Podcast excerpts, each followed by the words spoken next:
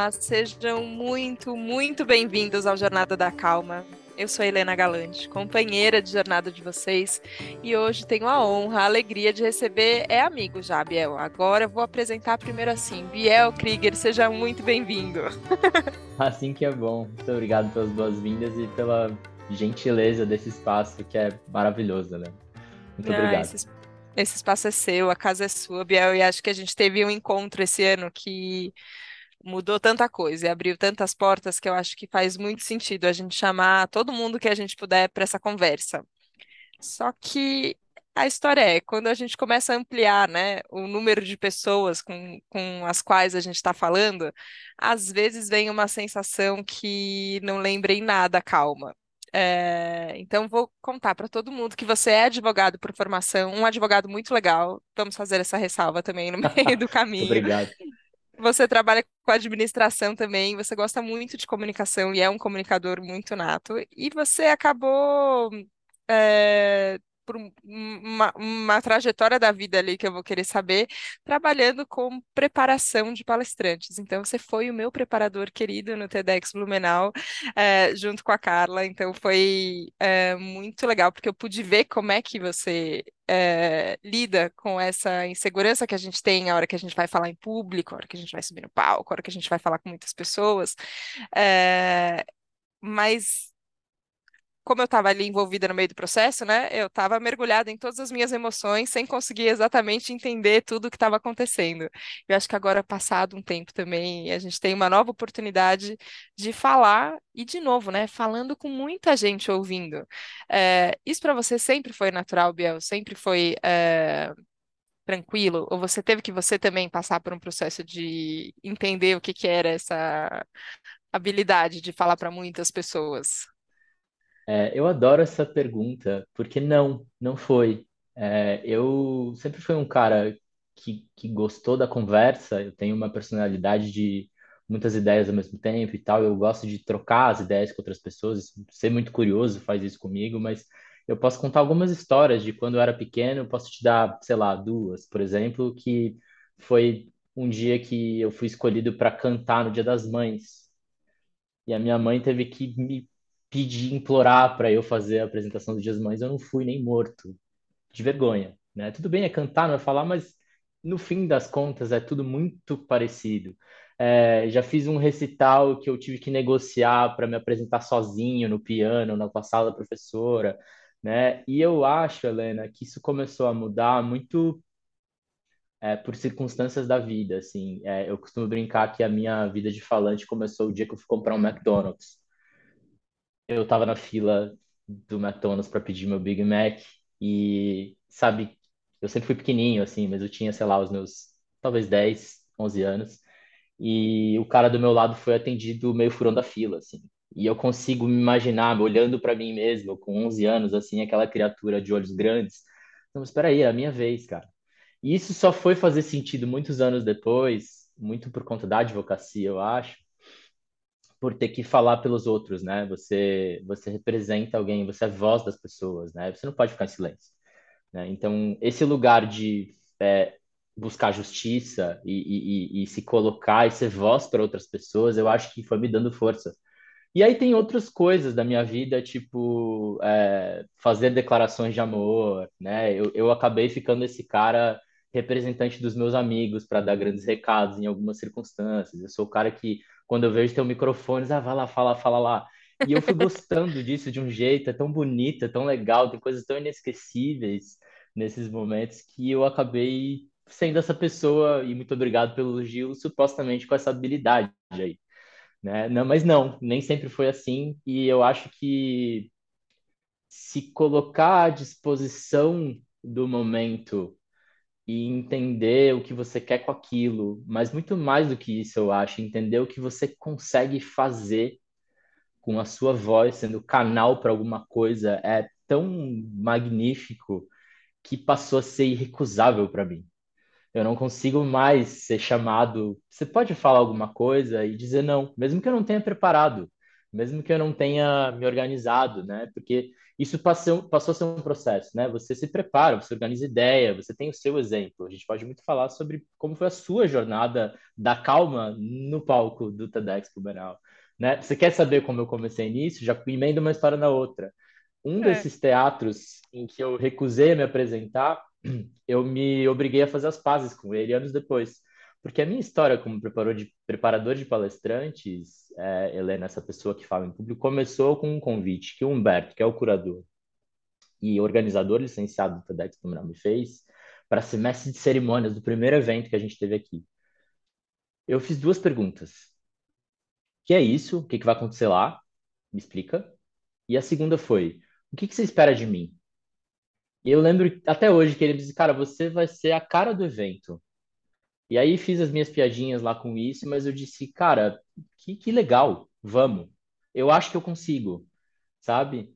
E aí, um ano depois, esse evento era um evento específico, que era uma retransição do TED Globo, que acontecia é, via internet, a gente retransmitia alguns talks no cinema, né? E aí eu disse, putz, eu quero fazer isso ao vivo agora, né? E aí, um ano e meio depois, eu estava no palco do teatro aqui da cidade, aquele mesmo teatro que eu tinha me recusado a fazer uma apresentação, e aí eu resolvi, inclusive, abrir o meu monólogo do, do evento com uma música a capela lá, que tinha a ver com a parada, e ficou desafinado, mas Uhum. saiu e ficou. Foi lindo, assim, foi muito legal. E, e eu recordo com uma grandeza desse momento, eu posso te dizer que foi uma das coisas mais legais que eu já fiz na vida, porque foi muito marcante em vários espectros, é um, é um, é um evento muito marcante, você sabe disso, você viveu isso mas teve vários contornos assim de eu posso dizer que sacramentou a minha a, uma das meus papéis no planeta assim de me enfiar nessa coisa de se comunicar.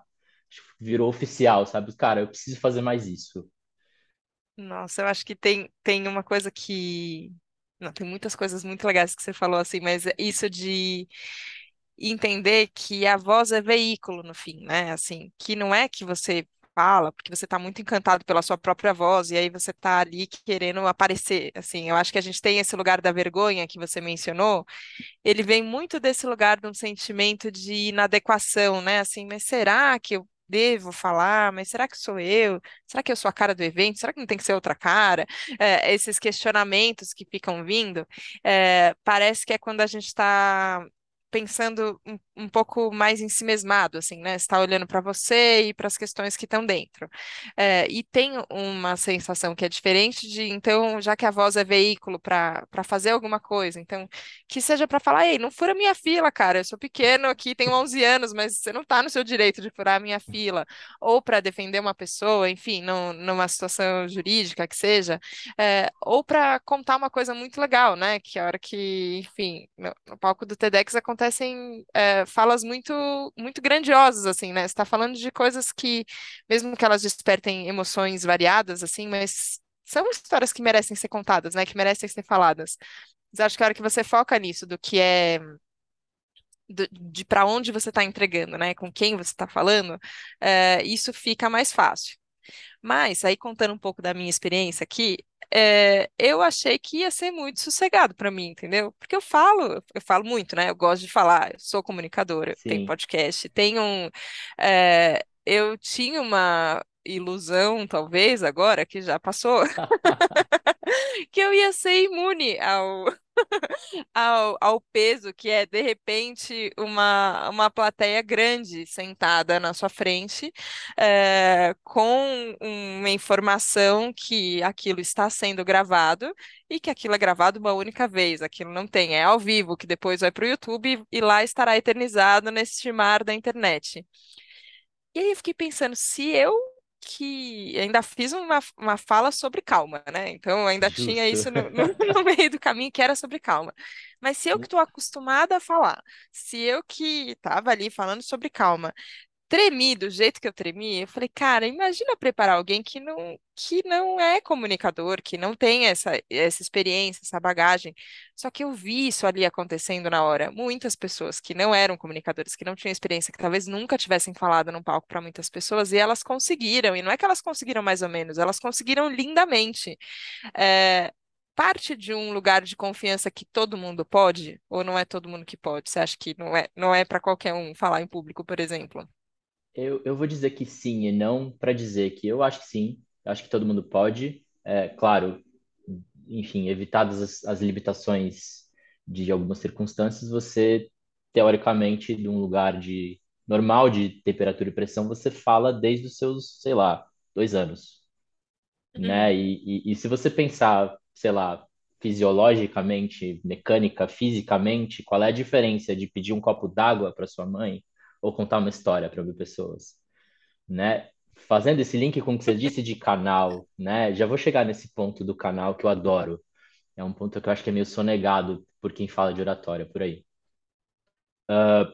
Mas eu diria que não pelo ponto de vista, você quer falar? Eu acho que isso é importante, né? Você entender é, para que que você está ali, sabe? É, agora sim, eu acho que todo mundo pode e, e, e tudo bem, a gente pode entender que tem gente que tem essa ou aquela habilidade mais desenvolvida, mas é algo a se desenvolver. Tem muita técnica aí para você cortar muito caminho, né? E você falar assim, ah, deve ser muito curioso, uma responsabilidade, enfim, é, é- é- é preparar alguém que não está tão acostumado com isso. E Helena, talvez sejam os processos mais legais de fazer, os mais bonitos, assim. E assim, você tem a batalha que você escolhe lutar, né? Tem gente que precisa fazer uma ostentação oral no tribunal, é, e já fez isso 200 vezes, mas é uma causa muito importante ou não, né? Eu tô dando esse recorte porque Uhum. às vezes é, isso acontece comigo, né? Se, Biel, eu vou tentar, não sei onde, tal, nunca fiz isso, puto, me ajuda, né? Ou, cara, eu tenho que apresentar um, eu tenho, vou fazer um pitch do meu negócio, passei aqui dois anos nessa parada, tá no momento seed específico, eu preciso desse investimento, mas eu não posso estragar tudo por causa do pitch. Enfim, ou, enfim, vou para uma reunião importante para a gente equiparar que, na verdade, no fim das contas, a gente está compartilhando alguma coisa com alguém, porque comunicar é essencialmente você compartilhar algo de si com outra pessoa, né? Então você tem um sentimento, uma emoção, uma história, alguma coisa, um insight, enfim, que você vai tirar de você e vai botar para algum lugar, né? Então eu gosto de partir desse princípio aqui, tem algo aí. Você tá afim de botar isso no mundo? Você tá afim de entregar isso para alguém de algum jeito? Acho que essa é a primeira coisa, né? Depois, sim, é óbvio, você precisa entender para quem que você vai falar por uma questão de linguagem, né? Você vai falar aquela língua, você quer ser entendido, né? Mas, por último, também entender que aquele, aquele lugar para onde está indo, que na verdade é, essencialmente, são pessoas que estão te ouvindo, te lendo, enfim, é, tem que estar numa mínima mesma frequência que você. E aí você emular isso de alguma forma para entender qual é o caminho que a sua mensagem passa para chegar do melhor jeito possível, né? É, é- eu acho que é a chave da parada, né? Para chegar especificamente no seu ponto aí sobre nervosismo é, e conectar as duas coisas, eu gosto de propor sempre que, independentemente do- da, da fala que você vá fazer, encare isso como uma conversa, sabe? É, você talvez tenha ouvido isso no nosso ensaio de palco, é uma frase que eu digo muito assim, cara, como você falaria isso pra gente se a gente estivesse jantando junto aqui no bar, sei lá, enfim, né? Porque isso tira desse lugar de julgamento que a gente faz, né? E você falou do, de estar em si mesmado, né? E, e eu tô muito acostumado a isso do meu eh, lado jurídico, porque advogado adora própria voz, é um saco. Mas, enfim, é, nessa onda de conversar, é tudo muito dialógico, né? Ainda que você esteja palestrando, né? Ah, por exemplo, tô lá, vou dar um curso, ou vou dar uma palestra. Eu tô procurando acenos, eu tô procurando olhares, eu tô, eu tô olhando no olho, porque, como eu sempre digo, é tudo gente, cara. É tudo gente com, com é, coração partido, saudade de casa, vontade de fazer xixi, entediado, sabe? Não importa se são é, é, um congresso da ONU, se são os seus condôminos, sabe? É tudo gente. E o processo de conversar funciona para todo mundo, né? Então, é, entrando agora nessa onda de canal, nervosismo e corpo, que eu acho que é uma parada que é muito legal, porque eu acho que aí tá o, a, a pistas para o nosso inimigo da calma quando a gente vai falar em algum lugar, né? Você lembra, você lembra como você estava na coxia?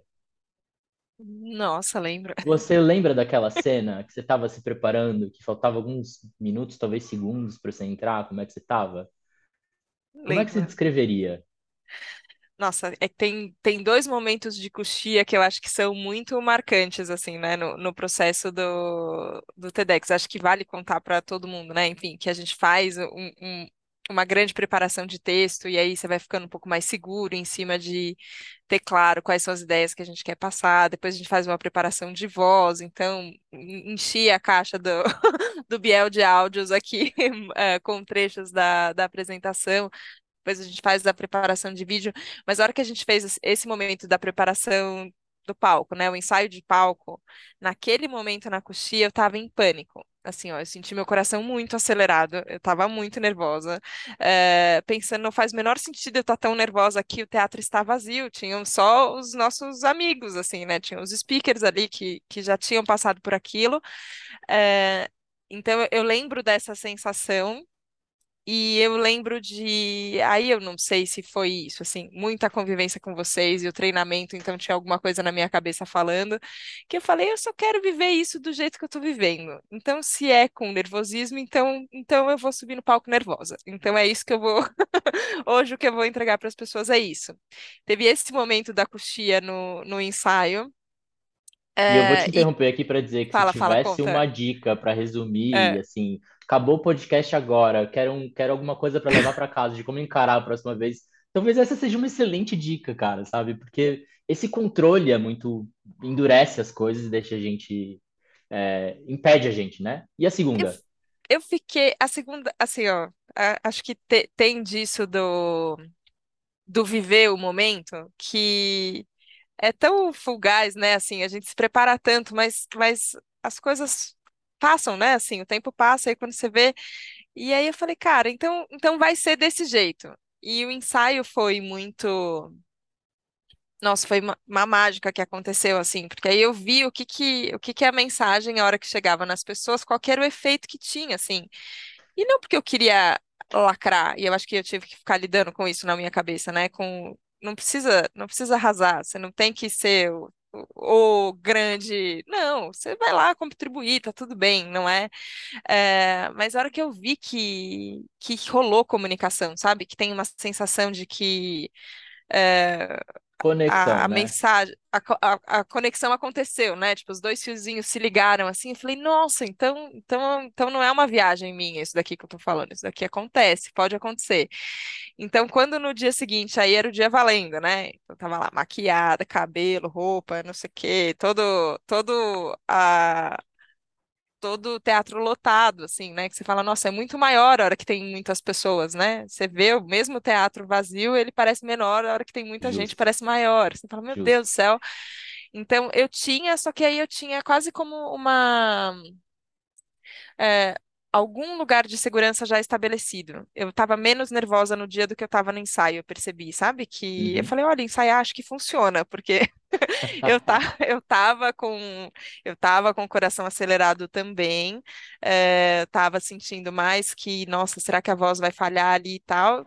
Mas foi muito legal porque eu não tive muito tempo de pensar duas vezes, porque eu fiquei pensando Uhum. nisso, assim, ó, que talvez se eu tivesse intelectualizado muito, que é o que eu costumo fazer, então eu vou pensar sobre o que eu tô sentindo, isso, nanana, se eu tivesse tido tempo ali na coxinha, talvez eu tivesse saído correndo, mas eu não tive. Eu tive assim, ó, um abraço, vai, agora é sua vez, entra no Pode, palco. pode, pode. Essa coisa de Então, como o tempo fica relativo é incrível, é né? muito doido, né?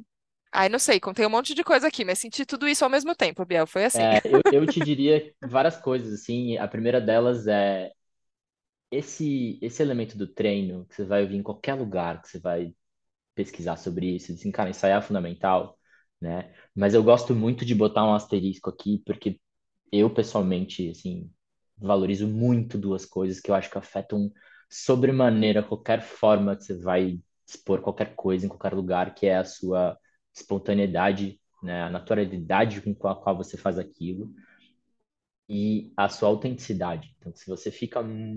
Eu tô falando aqui de talvez super preparação, sabe? Uhum. se ensaiar demais, que você fica robótico. Acho Sim, que você tem que cuidar. sim.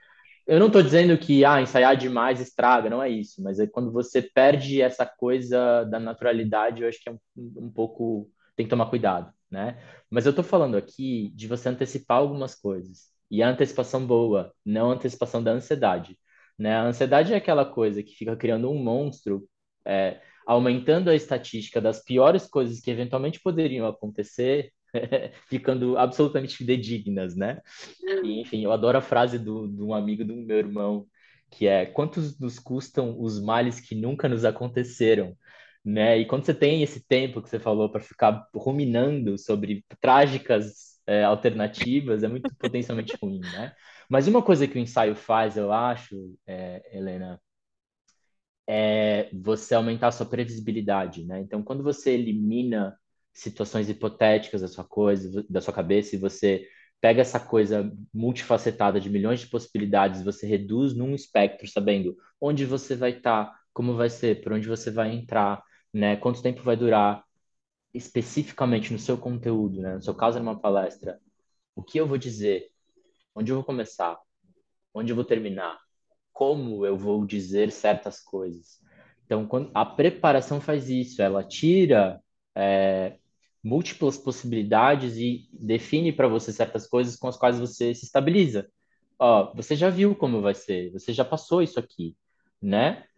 Fique tranquila, você já viu. Então, estar, por exemplo, ambientação, isso é uma coisa que eu adoro fazer quando eu sou mais cerimônias, por exemplo. Faço questão de, se não posso ir um dia antes, e horas antes, para saber onde eu vou estar, é, encontrar o pessoal da House Mix, testar equipamento. Isso não muda nada para quando você vai fazer uma reunião importante, checar sua internet e ver se, sei lá, o aplicativo que você vai usar está funcionando, sabe? Isso uhum. tira elementos que são potencialmente estressores, que você fica se forçando a tentar prever o futuro e aí você cria essas alternativas. Quando você elimina essas alternativas ruins, já dá uma acalmada boa, né? Tem um outro lado, no entanto, que eu acho que é inemulável que é o seu maior recurso como orador, que é a sua audiência.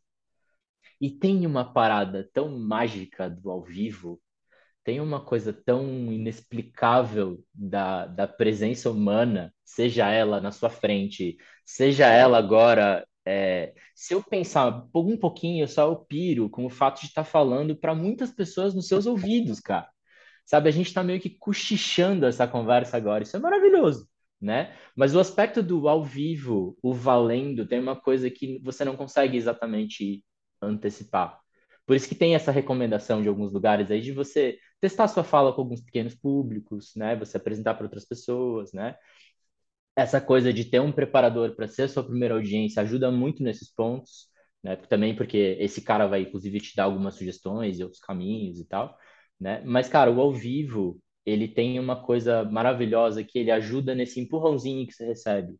E quando você está testando, a chance de você ficar se analisando e se julgando, que é o grande problema da maioria das coisas que a gente faz na vida, né? A gente tem aquele eu que faz as coisas e vai funcionando, só responde, e tem aquele eu que fica analisando. Pô, Biel, mas essa postura tá uma bosta, hein, cara? Você podia ser um pouco mais ereto, né? Pô, você fala rápido, você não cala a boca, não sei o quê, nanana. Né? No, no teste, no treino, você tem mais tempo para fazer isso. Quando você está lá valendo, e mais do que isso, quando você transforma aquilo numa conversa verdadeiramente dialógica, que as pessoas estão olhando para você, que você conseguiu o mérito de não ter ninguém no celular, e o cara está espremendo o olho para prestar atenção no que você está dizendo, ele está olhando para cima com a sobrancelha levantada, dizendo: Puta, eu nunca tinha pensado nisso antes. Você não tem como fugir, você está lá sabe? Então essa coisa de estar no lugar que conecta maravilhosamente com a sua, a sua fala, inclusive, de presença, né, de ocupar espaço, de estar ali naquele momento, também é um papel de tranquilizar. Também é um papel de deixar a gente verdadeiramente lá para parar com essa coisa de se analisar, se julgar, que é o que estraga tudo, e simplesmente ir lá e falar, como a gente faz em casa, né? Como a gente faz atendendo o telefone, como a gente conta uma piada para os amigos, como a gente pede uma pizza. Gente, é mecanicamente a mesma coisa, eu insisto nisso, né? Mas uhum. quando você vai para uma parada autoanalítica, autocrítica, muito técnica, é, e tire essa coisa espontânea da conversa, né, de, uma, de um compartilhamento de ideia ou sentimento de alguém para alguém e essa troca simultânea, né, porque, enfim, é, emissão, canal e decodificação, né, codificação, decodificação, é, você deixa tudo muito mais fácil até, Sim. Agora é engraçado, né? Porque a hora que a gente começa a falar a respeito, a gente está. Eu, e eu acho isso a beleza de- da linguagem, né? A gente consegue dar nome para cada etapa, a gente consegue eh, ter um distanciamento para ver o que está acontecendo ali e tal. É, mas a hora que a gente está ao vivo, né? E é isso que você estava falando sobre a beleza do ao vivo, a nossa velocidade é outra, né? Assim, a gente pensa e fala e se escuta enquanto a gente fala, e a coisa. E eu, e eu comecei a ficar. é, tive recentemente com algumas amigas que estão com filhas pequenas, muito pequenininhas assim, estão aprendendo a falar, né? E aí você fica vendo uma criança aprendendo a falar e, e- e parece que quase que você vê, né, o tempo da sinapse formar e da tentativa do fonema. Mecanicamente é um desafio, né? Tipo assim, Aham, controlar ali a corda vocal para poder falar e tal. É, tem essa fase que a gente aprende, ok, a comunicação. Mas é isso, assim, uma criança um pouquinho mais velha já, nossa, começa a falar e, e o processo ele é natural, né? Assim, tem uma, é, tem, tem uma espontaneidade. É, só que eu acho que tem uma coisa que, que eu acho que linka com isso da autenticidade que você falou, que é em algum momento, talvez, a gente vai deixando esse processo da fala não natural, mas a gente vai deixando automático. E aí, a hora que você vai falar para muitas pessoas, você começa a se perguntar: será que é isso que eu quero falar? Será que é essa a mensagem que eu quero deixar? E aí eu fiquei com essa sensação da experiência de eh, ser ouvida por muitas pessoas, né? Que parece que é uma grande oportunidade de você fazer um grandíssimo trabalho de autoconhecimento, de falar, essa é a minha voz. Tipo assim, ó, se eu vou usar a minha voz para alguma coisa, é para isso que eu vou usar? É, se, será, será que é, e, e não, não de um jeito de se travar, né? Mas eu acho que é, um, é uma oportunidade, eu senti assim, uma oportunidade muito grande de parece que de entrar mais em contato com você, assim, né? De nesse processo de falar e de pensar e de se ouvir, e que tem horas que aqui no podcast eu falo, meu Deus do céu, os ouvintes vão me matar, porque eu tô, entrei num lugar que eu ainda não sei onde eu vou sair, eu só entrei nele e eu tô indo aham. junto com, com a fala, assim. E isso acontece na vida, e isso acontece quando a gente está falando com muitas pessoas, mas quando a gente vai se preparar de fato para isso, tem esse momento de você. eh, falar, opa, Deixa eu ver, deixa eu ver pelo que eu tenho levantado a minha voz, né? Como eu tenho usado, como eu tenho falado. Você sente que às vezes acaba virando quase terapia? Com, com todo, com toda a ressalva de que não somos terapeutas, não, não é esse o trabalho, mas acaba tendo essa função meio terapêutica, assim, de autoconhecimento, Bia, você acha? Nossa, eu vou te devolver a pergunta. Se você não faz terapia, para quem faz? Eu não sei, mas não, o grande barato de fazer terapia não é você ser obrigado para contar o seu problema para alguém, ou aquilo que você está pensando, aquilo que está te afligindo, e elaborar isso organizadamente. E você sai de lá, talvez o cara não te disse nada né? O pessoal que faz psicanálise talvez vai se identificar mais ainda. Assim, cara, eu só falei e voltei lá assim, puta, faz todo sentido. Então, eu só posso concordar com isso, né? Você organizar suas ideias é, é um passo incrível, inclusive da preparação, né? Eu acho que tem um, tem um erro clássico, Helena, nesse processo de, de, de antecipar uma fala em algum lugar, que é você não organizar o que você vai dizer antes, né? E isso é potencialmente estressor. Isso é potencialmente ansiogênico né? E aí, assim, puta, eu chego lá, eu travo e tal, enfim. Muitas vezes só porque não se organizou antes, sabe? Não precisa ser uma preparação de meses, né? É meramente você parar e assim, tá, peraí, onde eu começo, onde eu termino e tal. Então, tem um processo aí de, de, de organizar que sim, eu acho que você se conhece fazendo isso, porque você começa a entender como você pensa, né? E você falando sobre essa, essa de não somos terapeutas e tal, me faz lembrar de uma coisa que tem muito apoio emocional em preparar alguém para falar, né? E quando eu vou é, me expor em algum lugar, desde estou pegando o microfone para falar alguma coisa em algum lugar, ou estou preparando um discurso, ou enfim, estou sentando aqui com um copo d'água para conversar contigo e tanta gente, né? Que tem um lugar ali, em algum momento você precisa Ei, Biel, calma, é só uma conversa, né? Porque você vai Uhum. ficando emocionado com aquilo, você vai achando legal, né? E tem uma coisa que eu queria chamar a atenção, é, é, Helena, que é o se importar da parada. As coisas têm a importância que a gente dá para elas, né?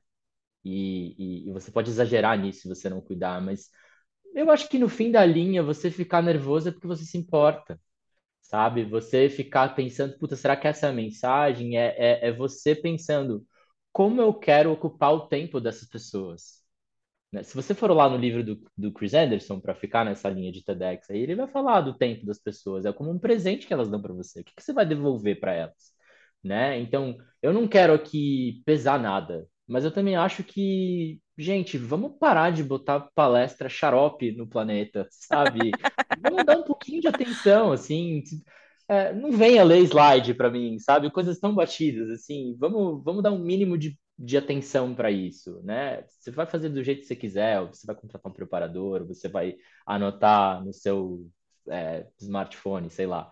Mas minimamente organizar as ideias faz esse papel, né? E tem uma coisa que eu queria dizer também, Helena, nessa coisa do te perguntar, né, como é que você estava se sentindo antes, porque eu já vou te perguntar como é que foi o depois. Eu acho que talvez você lembra de uma cena que quando você saiu, a gente falou de quando você foi, né? Falamos já do seu ensaio de palco na, na, na véspera, falamos do seu processo de gravar milhões de vezes, e falamos ali de quando você estava minutos de entrar no palco, né? E aí tem um momento em que eu digo para ti assim, lembra desse sentimento, lembra de como você está se sentindo agora. E aí depois, daqui a pouco, quando eu terminar de tagarelar essa parte, você diz. Mas eu queria chamar a atenção, conectando lá com o começo de se sentir canal, que é assim, falar em público, falar com alguém, é um processo cognitivo, naturalmente, você organiza as ideias, como a gente está falando agora, você prepara alguma mensagem, você empacota alguma história, algo que você quer contar com alguém de um certo jeito, né? E você precisa usar linguagem e, e seccionar e botar em ordem ideias, mas é um processo emocional também, né? Porque você vai despertar alguma coisa em algum lugar, né? E você talvez tenha um objetivo, assim, né? Você quer fa fazer uma fala mais emotiva, você quer declarar alguma coisa para alguém, você quer brigar com alguém, você, enfim. Mas tem um processo aqui que é a parte da conexão que você fala, quando você sintoniza sua frequência com quem está te ouvindo, ou até seta a frequência do ambiente que você está entrando e, e né, as suas, a sua voz vai fazer isso, não só a sua voz, toda a paralinguagem que vem junto com isso para chegar no terceiro ponto, que eu acho que é esse meio sonegado, assim, quando se fala em oratória, enfim, que é a parte sensorial da parada. Afinal de contas, é, isso está passando por algum lugar que é o nosso corpo, cara. Então, pergunta para qualquer instrumentista aí o que, que ele faz antes de sentar para se apresentar. Ele afina aquela parada. Né? Você vai ver aquela nota uníssona da orquestra né, com todo mundo tocando violino exatamente no mesmo lugar. O pessoal está só emulando e preparando o seu instrumento para tocar aquela sonatina do jeito mais maravilhoso que eles conseguem. Né? O nosso corpo é igual, cara. Aliás, o nosso corpo tem cordas também. Tem um processo de ar que passa em algum lugar, que é uma coisa maravilhosa. Eu acho mágico. É mais maravilhoso quase que o fax, que você bota um pedaço de papel no lugar e ele sai passando por uma linha. Mas esse nosso corpo, e lembrando que a comunicação sempre vai se processar de dentro para fora, né? É por onde essas ideias fluem, cara, né? E é, e é isso que faz o ambiente ficar desse ou daquele jeito. Então, para dizer mais uma das coisas que eu adoro dizer, é muito mais do que você vai dizer, o, o, o que você está fazendo, o como muda tudo a sua, a sua intencionalidade daquilo, mas a sua intensidade daquilo, né? A interpretação com que você fala aquilo, como você aumenta ou diminui a sua voz, como você gesticula suas mãos, né? Como você olha para as pessoas em silêncio, comunica muita coisa, né? E aí você tirar esse tempo para se perceber nesse processo é o grande barato da parada. É, eu preciso me acalmar várias vezes, sou bastante agitado, penso mil coisas ao mesmo tempo e tal. E quando eu vou para esse lugar de palco, e aí que sentido amplo, né? Quando me passam uma palavra no boteco, ou quando me dão um microfone para fazer uma palestra, é, em algum momento tem uma preparação, inclusive corporal da coisa. Ela acontece mais ou menos automaticamente, né? Dependendo da importância que eu estou dando para aquilo e quantas pessoas estão me olhando e qual é a relevância daquilo que está sendo tratado.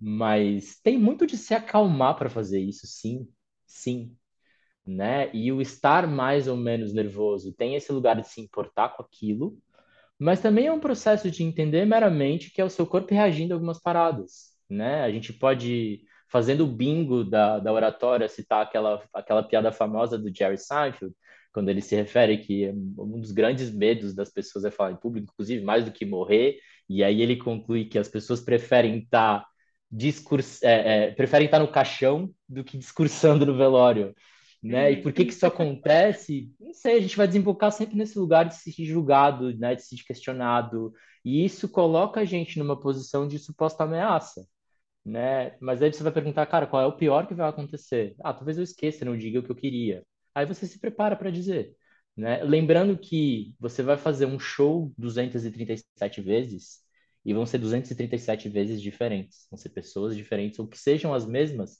serão em outros dias, em outros em outros estados anímicos, né? Em outros momentos das suas vidas e tudo mais. Mas se perceber, eu acho que é uma coisa que é muito chave para isso. E, e, e, estar numa frequência minimamente adequada para isso, ainda que você esteja nervoso. Né? Por isso que eu disse que, disse que aquelas suas aspas talvez seriam um bom, uma boa dica. Assim, cara, saiba que você talvez vai sentir alguma coisa em algum lugar e de bem com isso. Né? O processo de apoio emocional que eu estava falando, que você se dá para si mesmo quando você se prepara para algo, é também é, é exatamente aquela coisa de inteligência emocional, né? Que é o contrário de controle.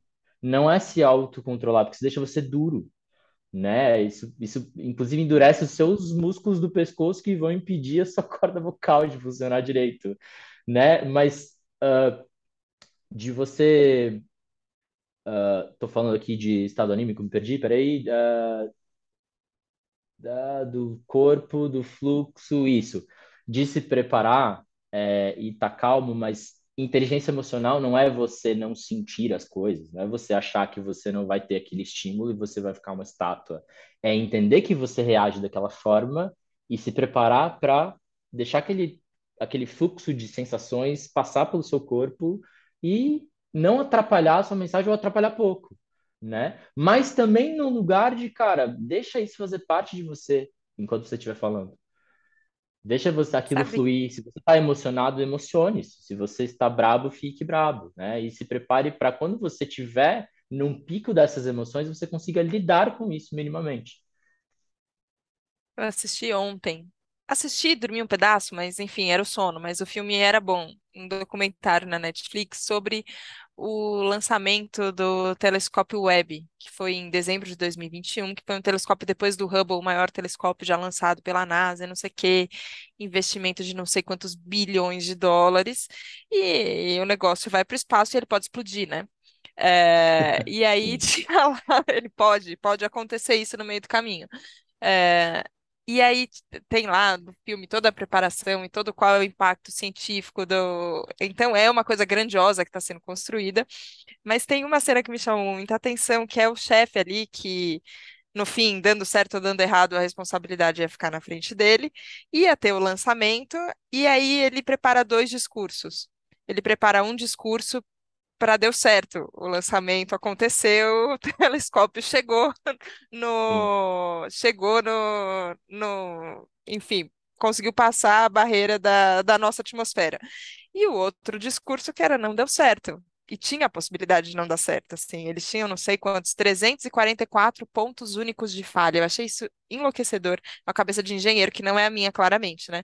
Você numerar quantas coisas podem dar errado, porque se uma coisa dessas der errado, aí, aí a cada fase, quantas coisas que podiam dar errado não deram errado, então beleza, chegou na próxima fase e tal. O algoritmo da tragédia.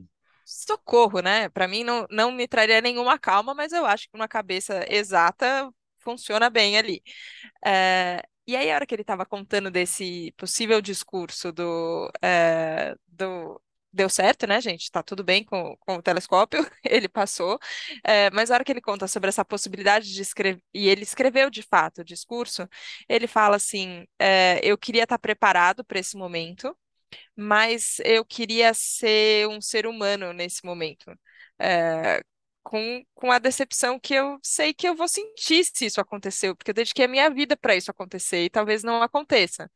É, e aí, isso da gente não esquecer o ser humano, né, na história, é, eu fiquei pensando quanto isso é importante, mas o quanto isso também ele é, ele é, acho que tem a ver com a história do autoconhecimento que eu tinha pensado ali atrás que às vezes ele é um conceito mais elástico do que a gente pensa, assim, sabe?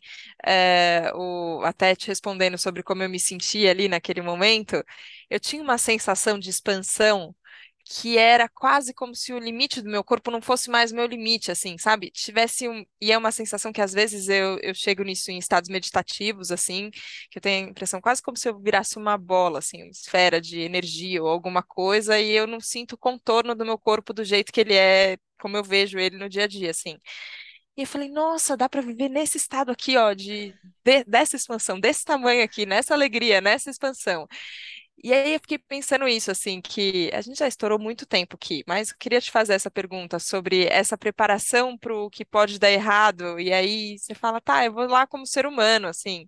Ou eu entendendo também como ser humano, que às vezes também tem tem uma alegria que às vezes a gente também não se permite sentir, né? E eu acho que essa, eh, na inteligência emocional que você falou, e a gente se permitir sentir as coisas que a gente vai sentindo, a gente vai entendendo que não é 8 ou 80, né? É menos mil e mais 250, sei lá, entendeu? A, o, a distância parece que é maior.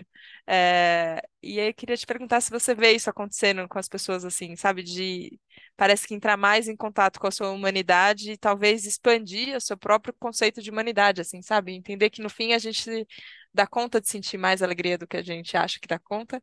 E também a gente sente coisas difíceis e passa por isso, assim, né? Não, enfim, sei lá, pode, pode dar errado uma palestra, uma fala, e aí você acorda no dia seguinte, né? Não tem. Exato, o exato. mundo não Mas a- acabou. aquela, o, que, É o pior que pode acontecer, ela, ela não talvez ficar mapeando é, 4 mil pontos de falha, mas é, sim, né? E, e, e tá de novo nesse lugar da autenticidade e naturalidade, né? Se você.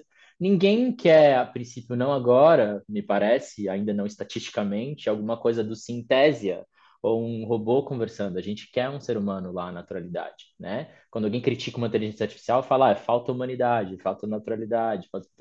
Eu acho que sim, super, né? E inclusive para identificação, né, Helena? Tipo, pô, milhões de pessoas já falando sobre vulnerabilidade, como isso traz é, proximidade entre as pessoas e como isso também é um ativo para explorar, né? E aí eu vou citar um cara de Stanford, eu desculpa, não vou lembrar o nome dele, mas falando sobre o processo fisiológico que dá na gente nesse processo do medo, né, ou da ansiedade, do estresse e tal, enfim, classicamente para também falar do bingo da oratória que é aquela coisa de paralisar, fugir ou enfrentamento, né, da nossa do nosso nossa reação às situações de suposta ameaça, é, embora eu não vi plateia até, até agora jogar coisas no apresentador, como aquelas piadas de tomates voando, é, mas ele fala uma coisa genial que é o processo de movimento que o seu corpo está se preparando para fazer quando se sente essa ameaça.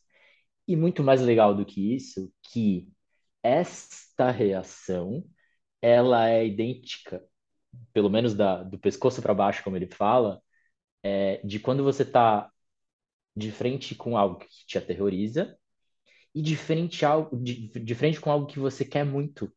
A sensação de movimento e, e o processo corporal de reagir àquilo, e aí tá tudo lá explicado. Por que, que você fica sem ar? Por que, que você fica com a mão gelada? Por que, que você fica sem suado? Enfim, né?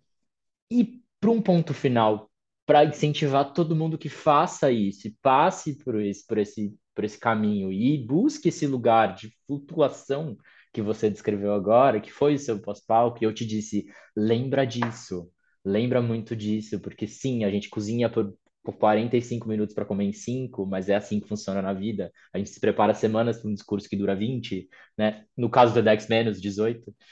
É, existe lá uma liberação da, da adrenalina que faz a gente ficar agitado, faz a gente ficar nervoso, que é justamente para preparar o nosso estado de alerta.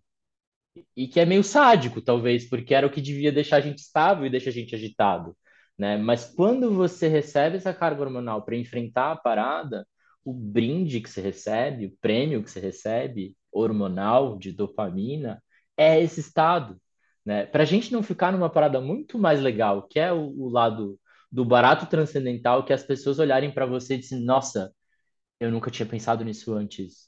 Ou, nossa, aquilo que você falou sobre tal coisa me fez não sei o que lá. Ou, olha isso aqui que eu mandei pro meu, sei lá. É, isso aí é mágico. né? E aquele grande barato, para dizer de novo, que é você estar numa sala cheia de gente olhando para você, não porque você quer atenção, não porque você está nos seus 15 minutos de fama, nada disso, mas porque você está verdadeiramente é, conectado com outras pessoas e trocando ideia do ponto de vista literal da coisa, né? Você está tirando algo de você, deixando com alguém e recebendo um monte de coisa de volta, né? Então, nesse processo de preparação, a experimentação que está aí nisso que você falou sobre não ser 880. Você vai subindo degrau, você vai ganhando habilidades, né? E aí depois você vai treinar tanto que você está ajudando uma palestra por 200 vezes, você está se vendo no palco ao mesmo tempo que você está falando e corrigindo trejeitos que você tem. Você vai estar tá tirando fillers, né? Aquelas palavras que você fala involuntariamente.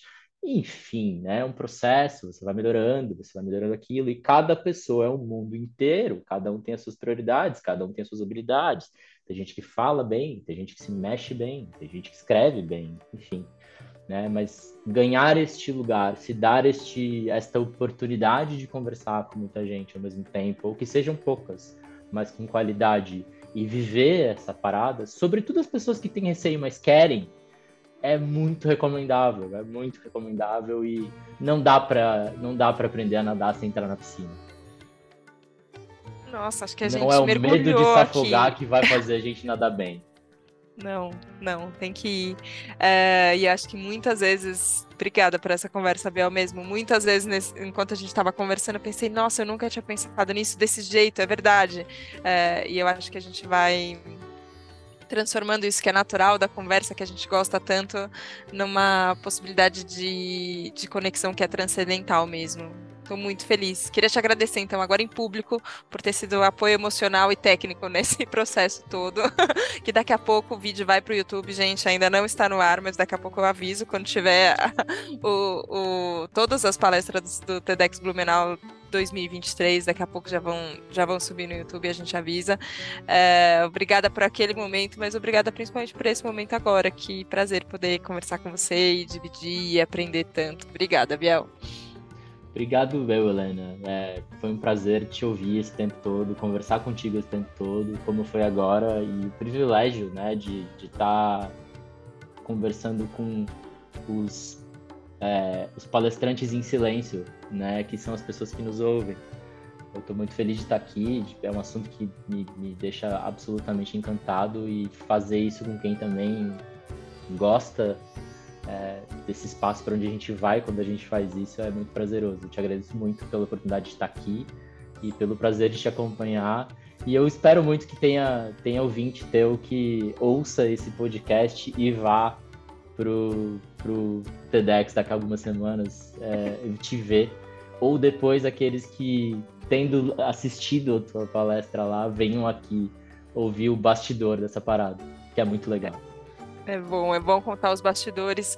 E quem sabe os palestrantes em silêncio, companheiros de jornada, palestrantes em potencial, não vão despertar para um tá aí, por que, que não? E, e soltar essa voz para o mundo. Acho que isso pode acontecer. Biel, obrigada mais uma vez e obrigada a você que nos ouviu, porque uma conversa só faz sentido se ela é ouvida, gente. Então você que faz, dá sentido para tudo que está acontecendo aqui agora. Então, obrigada pela abertura, obrigada pela confiança e a gente se vê na próxima segunda, no próximo Jornada da Calma. Um beijo, tchau, tchau. Tchau.